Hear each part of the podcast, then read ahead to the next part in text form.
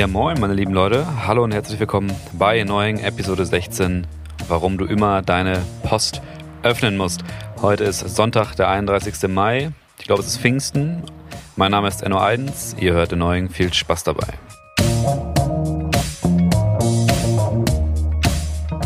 Ja, Leute, ich äh, komme gerade von einem bewaffneten Überfall.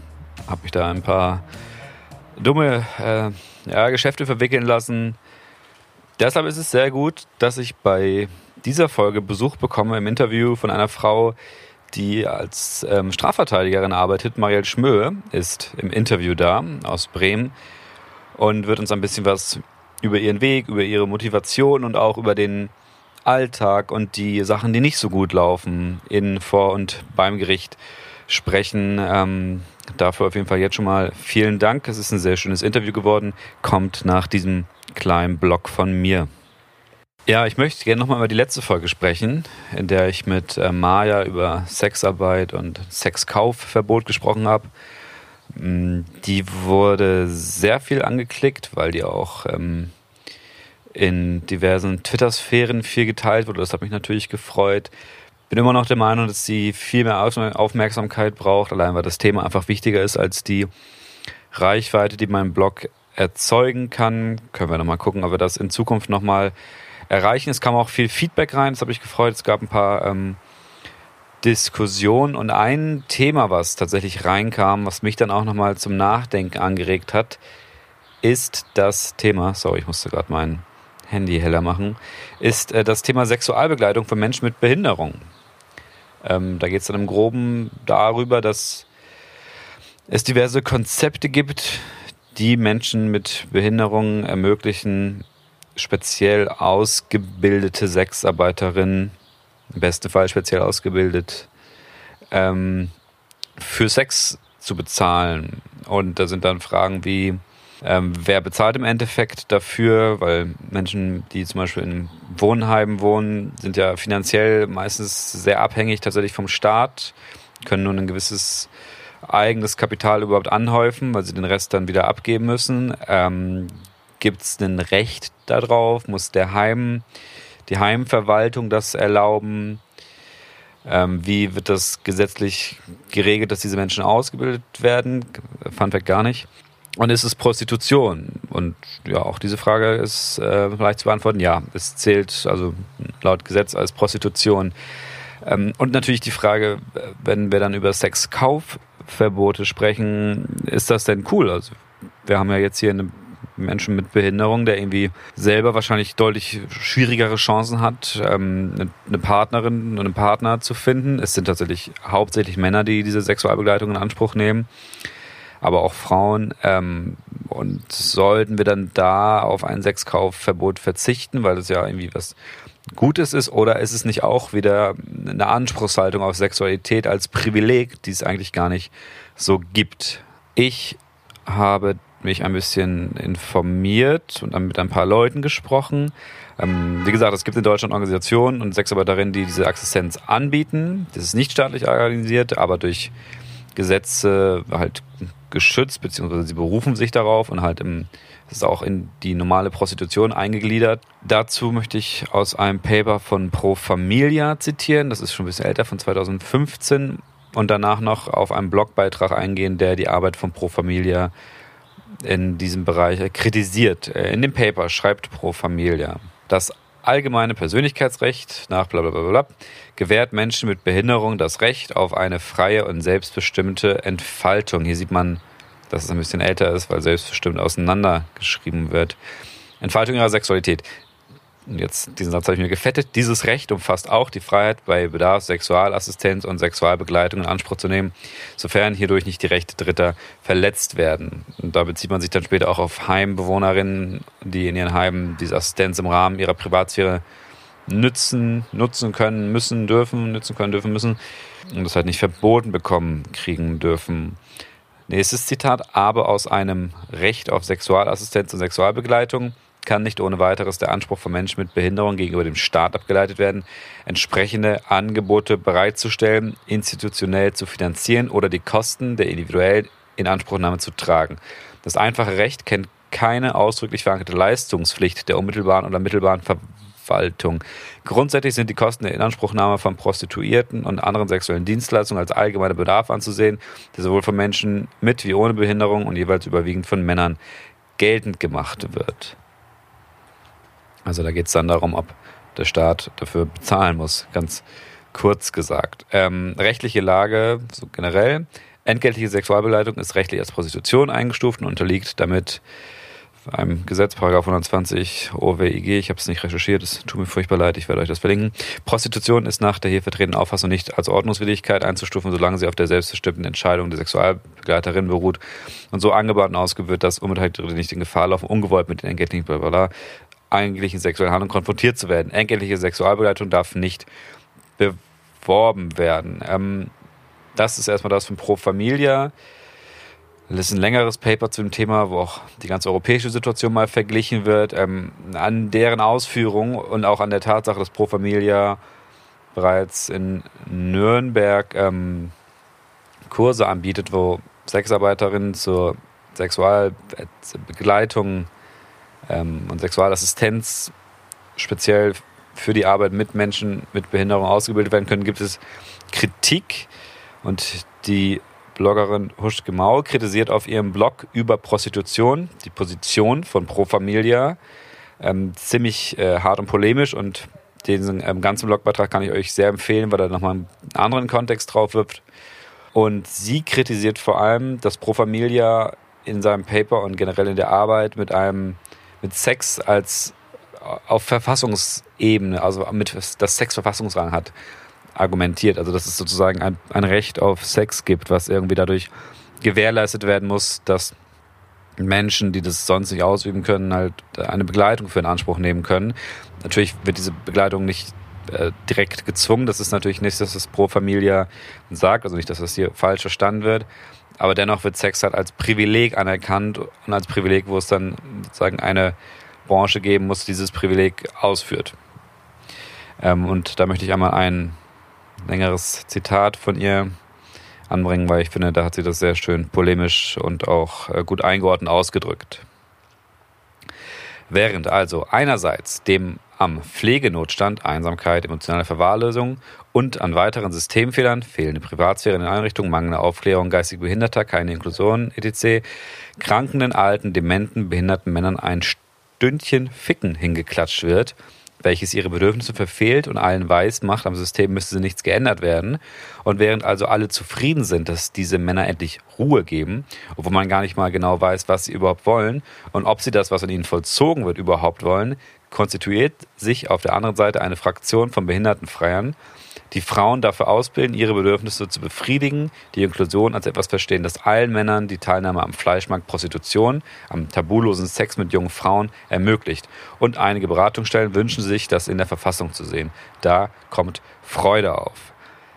Ist ja wieder das Thema aus der letzten Folge. Deswegen habe ich natürlich auch nochmal mit Maya aus der letzten Folge kurz darüber gesprochen, habe ihr ein paar Fragen gestellt und sie hat mir netterweise ähm, sehr ausführlich geantwortet und ihre Meinung gesagt. Und das möchte ich jetzt einfach kurz mal wiedergehen. Ähm, mit, ich mische hier ein paar Zitate mit innerlichen Zusammenfassungen. Herr Mayer sagt, auf der einen Seite ist Sexualbeleidigung sicher etwas Schönes für Betroffene und kann helfen.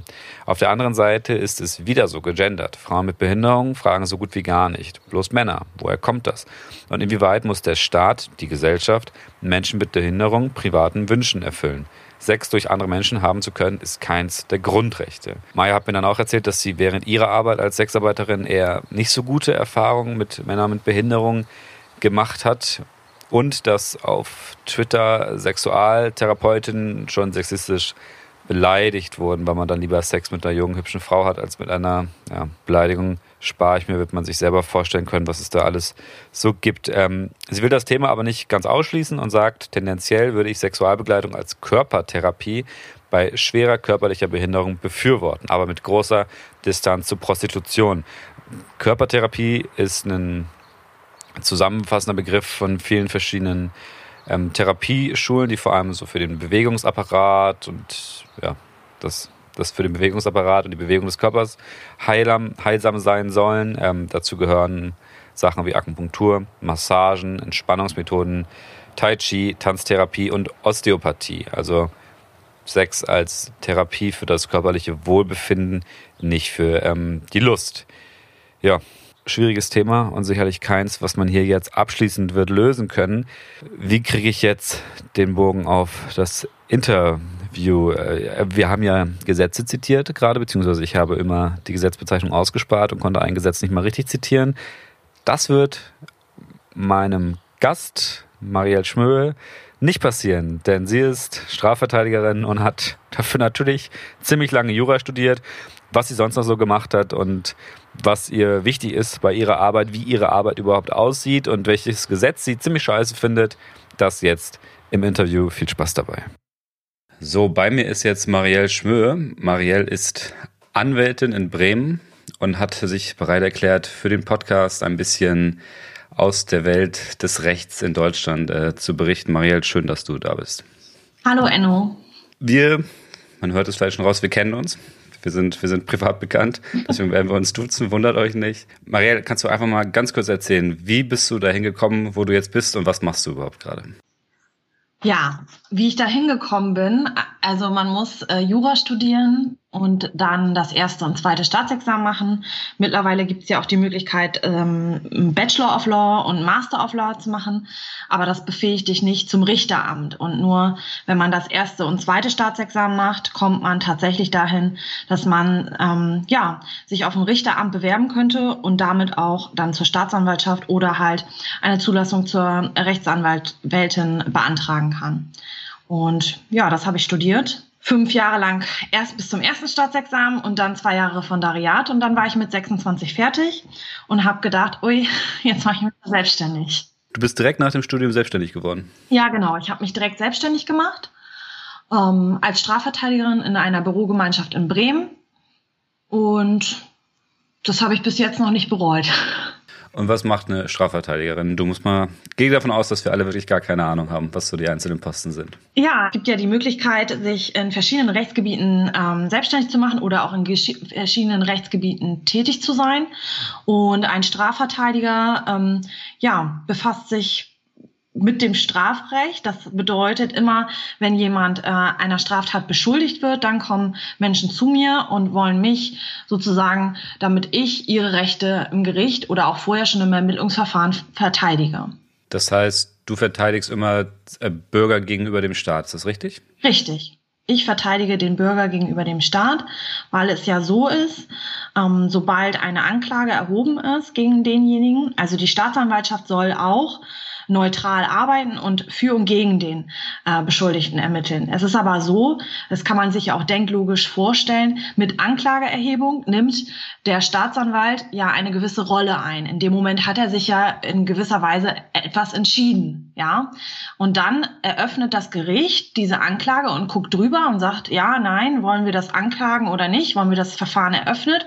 Und sobald das Gericht in dem Moment entschieden hat, okay, das reicht uns erstmal, um das Verfahren Verfahren zu eröffnen, nimmt auch das Gericht in gewisser Weise eine Rolle ein. Und dann ist es meine Aufgabe als Strafverteidigerin sozusagen, die Rechte meines Mandanten dort im Strafverfahren zu verteidigen und die Interessen meines Mandanten und auch möglicherweise erstmalig äh, überhaupt das Geschehen aus Sicht meines Mandanten zu schildern, was vielleicht vorher ja noch gar nicht geschehen ist was, mit, was du mit Rolle einnehmen meinst, ist das, also oder meinen könntest, das unterstelle ich jetzt mal, kannst du gerne kommentieren, ist das ja, dass auch Staatsanwalt und Richter schon zu einer gewissen Wahrscheinlichkeit davon ausgehen, dass diese Person schuldig ist, ein Verbrecher ist.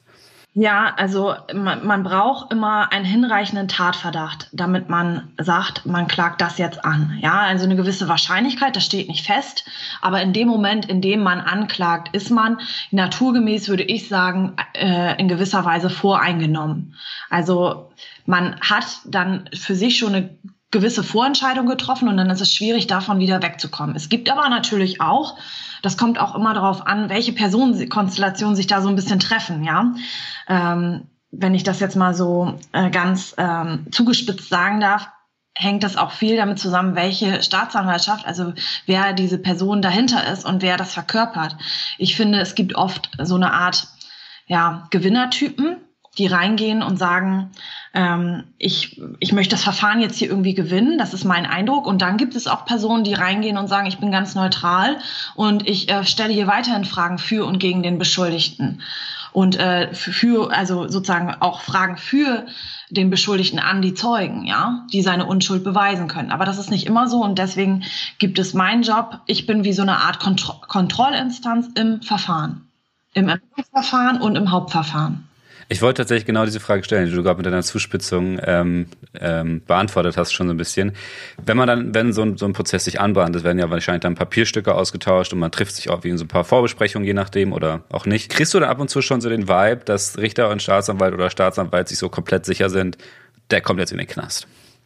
Ja, manchmal bekommt man da schon so ein Gefühl für. Ähm, aber solange das nicht, es gibt ja auch die Möglichkeit, gegen ähm, ähm, Richter Befangenheitsanträge zu stellen. Die gibt es. Ähm, aber davon mache ich zum Beispiel nur in äußersten, würde ich in äußersten Ausnahmefällen Gebrauch machen. Und zwar immer nur dann, wenn ich mir fast zu 100 Prozent sicher bin, dass ich diese Befangenheit nachweisen kann und dass dem vielleicht stattgegeben wird. Weil ansonsten schmeißen, es gibt natürlich auch die Art von Verteidigung, dass Verteidiger damit um sich schmeißen, aber das ist meistens nie gut, wenn also ich finde, das bringt unnötige Unruhe in Verfahren, äh, wenn dem gar nicht so ist und man das nicht nachweisen kann, dass der Richter befangen ist wenn man sozusagen die Institution angreift und nicht die Inhalte. Ja, genau. Du hängst dann im Endeffekt ja relativ viel mit potenziellen Verbrechern ab bei deiner Arbeit. Ja. wie, wie fühlt sich das an? Wie fühlt sich das an, jemanden zu vertreten, der wahrscheinlich oder also der, der beschuldigt wird, gegen das Gesetz verstoßen zu haben, sagen wir es mal so? Ich habe da, ähm, das ist ja eine, eine, relativ häufige Frage, die einem gestellt wird, ob man irgendwie moralische Bedenken da hat. So verstehe ich die Frage jetzt. Ja, zum Beispiel. Oder allgemein, also Bedenken gar nicht, sondern es ist ja so eine Art Entscheidung, das dann zu machen. Es muss ja jetzt nicht zwingend ein Bedenken sein, es kann ja auch einfach. Ja, ich ähm, habe relativ früh im Studium und ähm, äh, dann nochmal deutlich im Referendariat gemerkt, dass die andere Seite, so sage ich es, versuche ich es jetzt mal vorsichtig zu formulieren, nichts für mich ist. Weil ich immer gemerkt habe, also in meiner Ausbildung hatte ich auch drei Monate ähm, Station bei der Staatsanwaltschaft, dass mir mehr einfällt, um für die Leute zu sprechen, auch in einer unbequemen Situation, als gegen die Leute. Also ich kann nicht, ähm, ich kann nicht so gut ge gegen die äh, potenziellen Straftäter sprechen, ja, sondern mir fällt mehr für diejenigen ein, die vielleicht in dem Moment gar nicht mehr so viel zu sagen haben gerade. Und ich sehe das weniger so, ich verteidige ja nicht die Tat, so, die der die Person möglicherweise begangen haben kann, das weiß ich ja nicht immer, sondern ich verteidige ähm, den Menschen und mit den Rechten, die mir zustehen in der Strafprozessordnung, mit denen ich ihn oder sie verteidigen kann. Du hast jetzt gerade kurz die andere Seite erwähnt, das heißt, Staatsanwältin kommt für dich nicht in Frage. Wie sieht es mit Richterin aus? Hast du Bock drauf? Mm, ich weiß nicht, ob sich das nochmal ändert. Ähm, derzeit Derzeit nicht, aber das liegt auch viel eher ähm, an den Arbeitsbedingungen beim Staat. Ja, also dass mir das, dass mir das, ich das tatsächlich sagen würde, dass mir die Selbstständigkeit derzeit auch mit einer vielleicht gewissen hohen Stundenzahl lieber ist, als beim Staat zu arbeiten. Ja, und das hängt auch viel damit zusammen, dass ich in meinem Studium und in meiner Ausbildung äh, in Unternehmen gearbeitet haben, habe, die relativ weit äh, mit der Digitalisierung waren und das ist, muss man leider sagen, ist der Staat nicht. Und das ist sehr schade. Und deswegen kommt er für mich als potenzieller Arbeitgeber nicht in Betracht. Wir haben, wir haben im Vorgespräch, ich verrate es mal kurz, über Laptops gesprochen und Marielle hat die technische Ausstattung äh, der Gerichte äh, Knochen genannt. Ein Wort, was ich lange nicht mehr in Bezug auf Computer gehört hat, aber das meintest du ja wahrscheinlich, oder? Ja, genau. Also Digitalisierung ist halt bei mir in meiner Arbeit, also ich kann jetzt so arbeiten, wie ich es möchte und bei mir wird einfach viel digitalisiert und äh, nach Möglichkeit technisch fortschrittlich gearbeitet. Wie sieht denn dann so dein Alltag aus? Kannst du uns mal einmal mitnehmen in den Tag einer Strafverteidigerin? Mein Alltag, ähm, ja, wenn ich eine volle Woche habe, dann habe ich relativ viel Gerichtstermine und bin äh, im Amtsgericht oder im Landgericht oder wo auch immer. Ähm, habe meistens so vier Gerichtstermine die Woche. Ich muss auch ehrlich sagen, das äh, reicht mir dann auch weil danach muss man ja noch ins Büro und andere Sachen wegarbeiten. Dann bin ich manchmal in der JVA unterwegs. Mir ist das wichtig, dass alle Mandanten, die in der JVA sitzen, dass die regelmäßig von mir besucht werden. Natürlich, wenn es auf eine Hauptverhandlung sich vorbereitet wird, noch intensiver, aber auch so noch zwischendurch weil äh, da muss man auch unterscheiden, ob jemand in Strafhaft sitzt oder in U-Haft. Gerade in U-Haft ist man als Verteidiger so das einzige Bindeglied nach außen oder generell irgendwie eine Kontaktperson für den Mandanten, so kann man es vielleicht eher sagen, weil man ähm, ja oft unterliegen die U-Häftlinge vielen Beschränkungen. Ne? Man darf nicht so einfach telefonieren ohne Erlaubnis, man darf keinen Besuch empfangen, äh, Besuche werden überwacht und so. Das ist schon, also Urhaft ist schon hart, würde ich sagen. Urhaft sind diese Beschränkungen vor allem erlassen, um Verdunklung, also Vernichtung von Beweisen und so zu verhindern, oder? Genau. Absprachen, sowas. Genau, richtig, genau. Und dann ist das für jemanden, der jetzt, wenn man sich das mal so vorstellen mag, das erste Mal in Haft ist, erstes Mal U-Haft, ne, ist das auch ein sehr arbeitsintensives Mandat. Ne? Man hat auf der einen Seite die Familie, die möglicherweise ständig anruft, sich erkundigt, wie geht es der Person. Ähm, und auf der anderen Seite den Mandanten oder die Mandantin, die dort sitzt und überhaupt gar nicht weiß, wie das äh, alles da so vonstatten geht. Ne? Und das ist schon heftig. Und wirst du für diesen hohen Aufwand auch angemessen bezahlt, wenn du so darüber ja. sprechen möchtest? Ja, das kommt drauf an, ähm, ob das jetzt eine Pflicht, ein Pflichtverteidigungsmandat ist oder ein Wahlmandat. Ähm, wenn das eine Pflichtverteidigung ist, dann kann ich mich rein nur an den, den Gebühren Maßstab des äh, RVGs, also Rechtsanwaltsvergütungsgesetz, lang handeln. Und dann kann man natürlich, es gibt solche Möglichkeiten, dass man äh, so Pauschanträge beim Staat dann stellt, wenn das Verfahren abgeschlossen ist. Ähm, oder wenn es ein Wahlmandat ist, kann man sich das natürlich entsprechend honorieren lassen und eine Honorarvereinbarung schließen. Wenn es eine Pflichtverteidigung ist, muss man wirklich sagen, ähm, äh, dann macht man das natürlich trotzdem, dann ist man beigeordnet und alles. Ähm, dann ist das aber vergleichsweise hart. Ne? Wenn man jetzt in, ich bin ja ortsansässig in Bremen, wenn ich jetzt in Bremen jemanden im Knast besuche, dann bekomme ich dafür nicht extra Geld. So, wenn ich jetzt in Niedersachsen jemanden im Knast besuche, bekomme ich dafür noch äh, eine Abwesenheitspauschale und wenigstens mein Fahrtgeld. Das ist in Bremen nicht so. So kann man sich das vorstellen, ja. Und wenn du diese Sachen dann bearbeitest, die Fälle, die dann die Gesetze anguckst, alles vorbereitest, machst du das komplett alleine? Ähm, ja, äh, das mache ich komplett alleine. Ähm, außer ich habe mal ab und zu Referendare bei mir im Büro, die ihre Station fürs äh, zweite Staatsexamen bei mir machen. Die helfen mir natürlich auch, ne? Und lesen auch mal eine Akte oder so oder schreiben dann Votum oder haben eine Idee, ne? Das kann auch mal vorkommen. Aber meistens, ich, also ich lese sie auf jeden Fall, muss ich sie lesen. und sonst. Ja. Werden in Deutschland denn alle Fälle dann wirklich auch nochmal von einem Richter verhandelt oder kommt das häufig auch mal dazu, dass man schon vorher sagt, nee, die Nummer läuft jetzt nicht mehr, wir hören mal auf? Ähm, da gibt es ja nur beschränkte Möglichkeiten. Und also bei mir ist das immer so, mein Ziel ist, wenn man erkennt und ähm, dass ein Mandat Potenzial hat, dass das gar nicht in eine Hauptverhandlung muss, dann sollte man das nach Möglichkeit ausnutzen. Das bedeutet, dass man sich die Akte anguckt und dann gibt es ja Möglichkeiten und man sagt, ja, das ist jemand, der ist noch gar nicht strafrechtlich in Erscheinung getreten, der war gar nicht straffällig sein ganzes Leben lang nicht, ähm, die Tat liegt schon weiter zurück, wie groß sind die Schäden, die entstanden sind und, und, und, und, und. Gibt es Fehler in der Akte und dann kann man ähm, ja, da was schreiben. Entweder man lässt sich inhaltlich dazu ein und schreibt was dazu oder vielleicht auch nur rechtlich und sagt, stellt mal ein. Und da gibt es verschiedene Möglichkeiten in der Strafprozessordnung, dass man etwas einstellt, wegen geringer Schuld zum Beispiel, ähm, gegen eine kleine Geldauflage oder andere Möglichkeiten, Täter-Opfer-Ausgleich gibt es da oder auch ein Strafbefehl. Ja, Strafbefehl? Das, das Strafbefehl bedeutet, das ist wie eine Art Urteil, der kommt nach Hause geflattert. Mhm. Man hat den Richter nie gesehen. Und da wird dann zum Beispiel gesagt, oh, jetzt hier für Trunkenheit im Verkehr äh, mhm. ist eine Sperre, Fahrerlaubnis und 90 Tagessätze als Beispiel. Das sind Sachen, die nicht diskutiert werden müssen, weil es klar ist und die Strafe dann auch klar ist. Nee, vielleicht ist das auch, genau, vielleicht kann das auch Ziel sein, äh, in der Verteidigung das so zu machen, damit der äh, möglicherweise, weil es so eindeutig ist, die Sachlage nach, äh, nach äh, Durchlesen der Akte, dass man sagt, okay, hier wollen wir schnellstmöglich die Sperre durchlaufen und der soll, will schnellstmöglich damit fertig sein, damit er irgendwann seinen Führerschein wieder zurückbekommt, als Beispiel. Aber so ein Strafbefehl wird relativ häufig auch bei Leuten verschickt, die keinen Anwalt haben. Und es ist tatsächlich so, äh, dass viele so, muss man sich vorstellen, so überfordert sind, wahrscheinlich mit ihrem ganzen Leben, dass sowas zu Hause äh, einflattert und es kommt dann in eine Schublade. Und irgendwann haben die dann mal was Größeres, ne? Eine größere Schlägerei oder irgendwas passiert. Und dann sitzt man vor Gericht und dann heißt es immer, ja, aber hier schon vorbestraft und da schon vorbestraft und im Endeffekt waren das alles Strafbefehle und die Menschen haben gar kein Gefühl dann dafür, was das eigentlich ist. Und dann sind die irgendwann vorbestraft.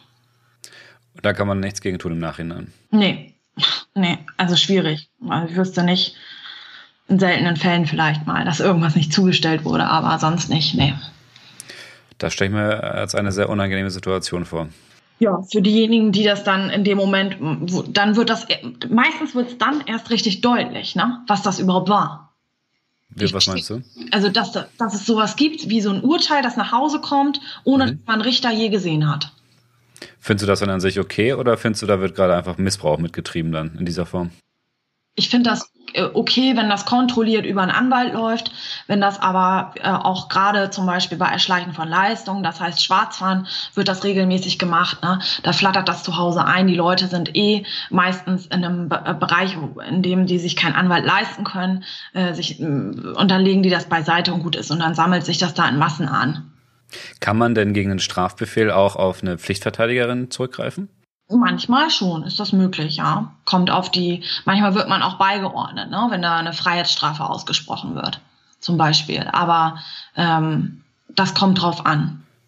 Was würdest du mir denn empfehlen, wenn jetzt so ein Strafbefehl bei mir reinflattert, weil ich zehnmal über Rot gefahren bin?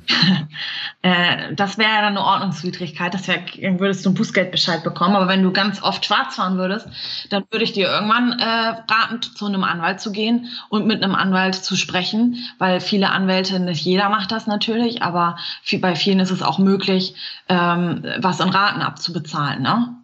Und eine rechtliche Beratung, ich sag mal so, ähm, die kostet, darf nicht mehr als 190 Euro zuzüglich Mehrwertsteuer kosten. Also ähm, dann muss man, das ist immer noch viel Geld, das weiß ich für viele.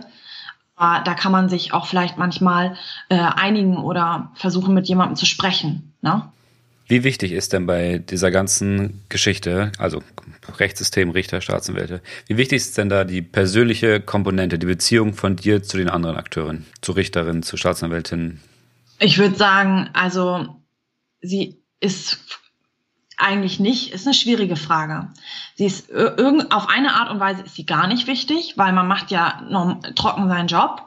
Es ist aber natürlich so, wenn man gleich reingeht mit schlechter Laune und Konfrontation, dann weiß ich nicht, dann kann ich mir das nicht so, also es ist für mich nicht mein Wunsch, wie ich in eine Hauptverhandlung gehe. Manchmal ist das nicht anders möglich, weil man vielleicht schon vor der Tür mal kurz angekackt wird oder man sich irgendwie äh, nicht riechen kann, so wie im normalen Leben ja auch. Ne? Können sich auch nicht alle Menschen riechen. Ähm, aber ähm, so ist es, ist es erstmal nicht wichtig. Es ist nur so, dass Strafverteidigung oft auch also man, es gibt diesen Spruch, Strafverteidigung ist Kampf, ja. Und da ist ein bisschen was dran. Und manchmal sind sich da, man, das man muss sich ja nicht, wie im echten Leben, nicht alle einig sein. Und das ist ja auch gut so, weil man kämpft da ja auch in gewisser Weise für seinen Mandanten. Das ist ja sein, das ist ja der Job. Und dann kann es passieren, dass ähm, die jeweiligen anderen Akteure Dinge persönlich nehmen. So. Und da kommt es drauf an, auf wie man trifft äh, manche schieben das ganz weit von sich weg und wissen das auch, das hat jetzt nichts mit mir zu tun. Und andere Menschen nehmen in dem Moment etwas sehr persönlich. Und davon ist wahrscheinlich niemand so richtig befreit, weil ähm, auch ich selbst habe das schon erlebt. Und dann nimmt man mal eine Sache persönlich ähm, und weiß, eigentlich hat das nichts mit mir zu tun. Es geht immer noch um die Sache. Aber manchmal artet es schon aus. Ja, ich glaube, das ist ja in vielen Arbeitsalltagen so, dass man das dann nicht trennen möchte oder kann. Wie sieht es denn aus mit Gleichberechtigung im Gesetz, im Gericht? Hm, wie meinst du das?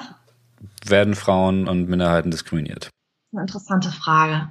Ähm, ich glaube, also Frauen weniger. Also Frauen haben für mich auch oft jetzt in meiner praktischen Erfahrung eine gewisse ähm, geringere kriminelle Energie so auf andere Art und Weise, ähm, eher andere Delikte, denen, die äh, denen man ihnen zusprechen kann. Ne?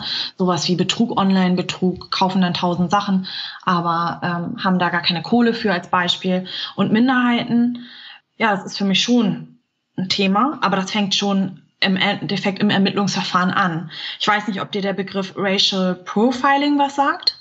Du kannst es ja mal kurz erklären für die Zuhörerin. Dass man sozusagen jetzt, wenn man, äh, wenn die Polizei unterwegs ist, Verkehrskontrollen macht, dass man nach ähm, der, ähm, der Hautfarbe, nach dem Äußeren aussucht. Mhm. Ähm, das bedeutet, wenn jetzt äh, ein Mensch mit Migrationshintergrund äh, durch die Gegend fährt in einem Audi Q5, äh, und hat dann vielleicht noch eine dickere Kette um, dann kann man mit ziemlich hoher Wahrscheinlichkeit sagen, dass diese Person rausgefischt wird, während ich dahinter wahrscheinlich durchfahren kann. Auch im Audi Q5? Auch im Audi Q5 wahrscheinlich. Nicht schlecht, Maria, nicht schlecht. wahrscheinlich wird das so sein. Und da fängt das halt an, ne? Und da ist für mich auch so ein gewisser Irrglaube, der entsteht, weil wenn es jetzt wirklich um organisierte Kriminalität geht, dann muss die Polizei ja auch mal nachdenken. Die Leute sind ja irgendwie auch nicht blöd. Ähm, das bedeutet, die werden ja nicht eben angenommen mit Drogen jemanden nicht im Audi Q5 und in diesem Aussehen dann wahrscheinlich durch die Gegend fahren lassen.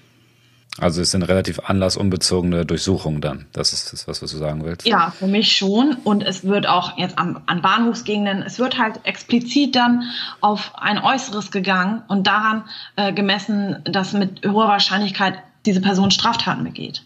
Und wie sieht das dann vor Gericht aus? Das, da hat sich tatsächlich meine Frage auch ein bisschen mehr hinbezogen, wenn man dann so in so einer Verhandlung sitzt, miteinander spricht wird da darauf geachtet, irgendwie kein, keine Diskriminierung zuzulassen oder kommt das auch manchmal vor?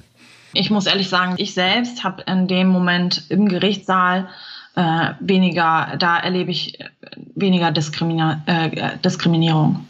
Weil das Ganze so ein bisschen geordneter eh ablaufen muss? Ja, genau. Und es ist ja auch so, dass man dann auch nochmal Sachen für den Mandanten sagen kann. Ne? Als Beispiel, wenn das jetzt jemand ist, der ähm, aus Afrika vor kurzem geflüchtet ist und, und, und, und, und, hier erstmalig in äh, Flüchtlingsstationen mit Betäubungsmitteln in Kontakt gekommen ist, ne? dann hat man ja auch die Möglichkeit, seine Geschichte zu erzählen aus seiner Sicht. Es wird einfach ein bisschen mehr nochmal die Lupe drauf äh, gehalten und das hat einen neuen Kontext dann. Genau, warum, wieso, weshalb, ja. Vielen Dank erstmal schon mal für den Einblick. Ich habe mir noch ein paar andere Fragen überlegt. Ich, ich streich ohne Scheiß die Frage mit den Klischees in TV und Fernsehen, die machen wir heute aber nicht, Maria. Sollen sich die Leute selber raussuchen, was nicht stimmt, was im Fernsehen ist. Ja, das stimmt vieles nicht. Ja.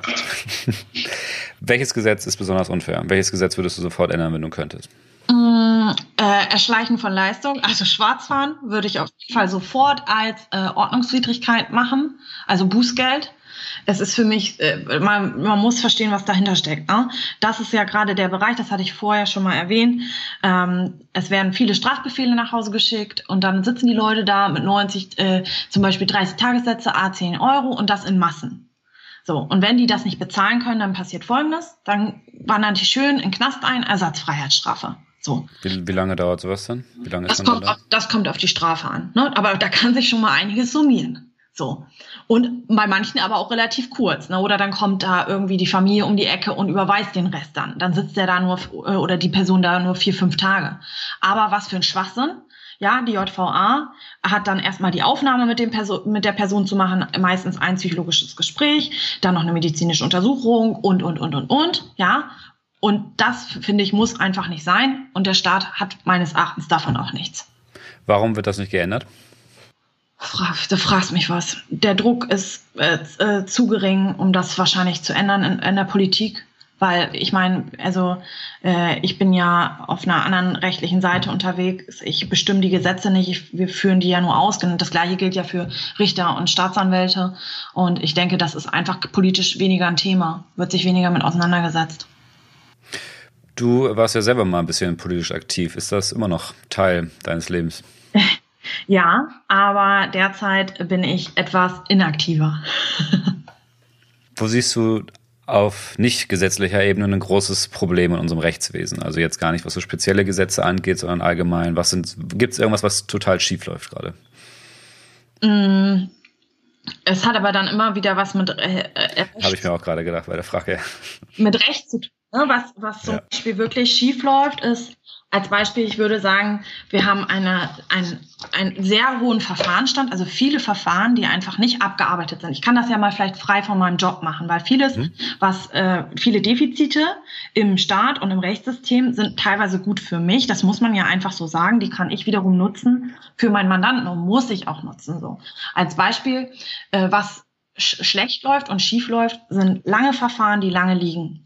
Ja, nehmen wir jetzt zum Beispiel Jugendliche, Jugendstrafrecht, dann begeht jemand mit 14 eine Straftat und ähm, macht, keine Ahnung, ähm, klaut Kennzeichen, klaut ein Auto, macht noch mal ein, zwei andere Sachen, dann hat sich was zusammengesammelt und der muss sich dann verantworten. In der Regel möglichst zügig wegen des Erziehungsgedanken. Man möchte ja im Jugendstrafrecht irgendwie noch auf die Person einwirken, aber das passiert dann nicht. Nee, das Verfahren liegt dann drei Jahre lang, weil einfach überall zu viele Verfahren sind. Und dann sieht man sich äh, nach drei, vier Jahren noch mal vom Jugendrichter.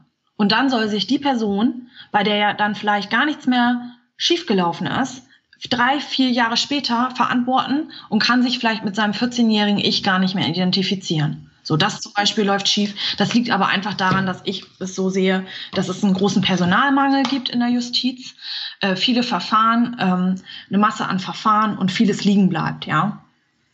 Ja. Ich habe das, hab das ähnlich mal erlebt tatsächlich. Ich war vor vier Jahren als Zeuge geladen und das war ein Dreivierteljahr nach der Tat. Und also ich, ich, konnte da kaum noch was zu sagen. Und der Richter hat dann auch wirklich auf so Details bestanden. Hatte ich, konnte ich ihm nicht geben. Hatte ich alles vergessen. Ja, das erlebt man auch selbst. Also das ist mich sehr, ja, das, ich kann das total verstehen. Ähm, vor allem, wenn sowas so ein Moment geschehen ist. Ne? Es ist eh schon schwierig, sich meistens kurz danach an, finde ich, manchmal an einzelne Details zu erinnern. Das kommt immer darauf an, wie prägend das Ganze ja auch war. Und äh, nach ja, man muss sich das aber auch so vorstellen, manches läuft dann erst zwei Jahre später oder drei. Wie wollen die Leute sich noch erinnern? Ja. Würdest du denn, so abschließend, würdest du denn trotzdem sagen, wir haben ein gutes Rechtssystem in Deutschland, was gut funktioniert und wo der Bürger irgendwie relativ viel Möglichkeit nach sich zu verteidigen oder ist es eher im Ungleichgewicht gegenüber dem Bürger, den Bürgerinnen?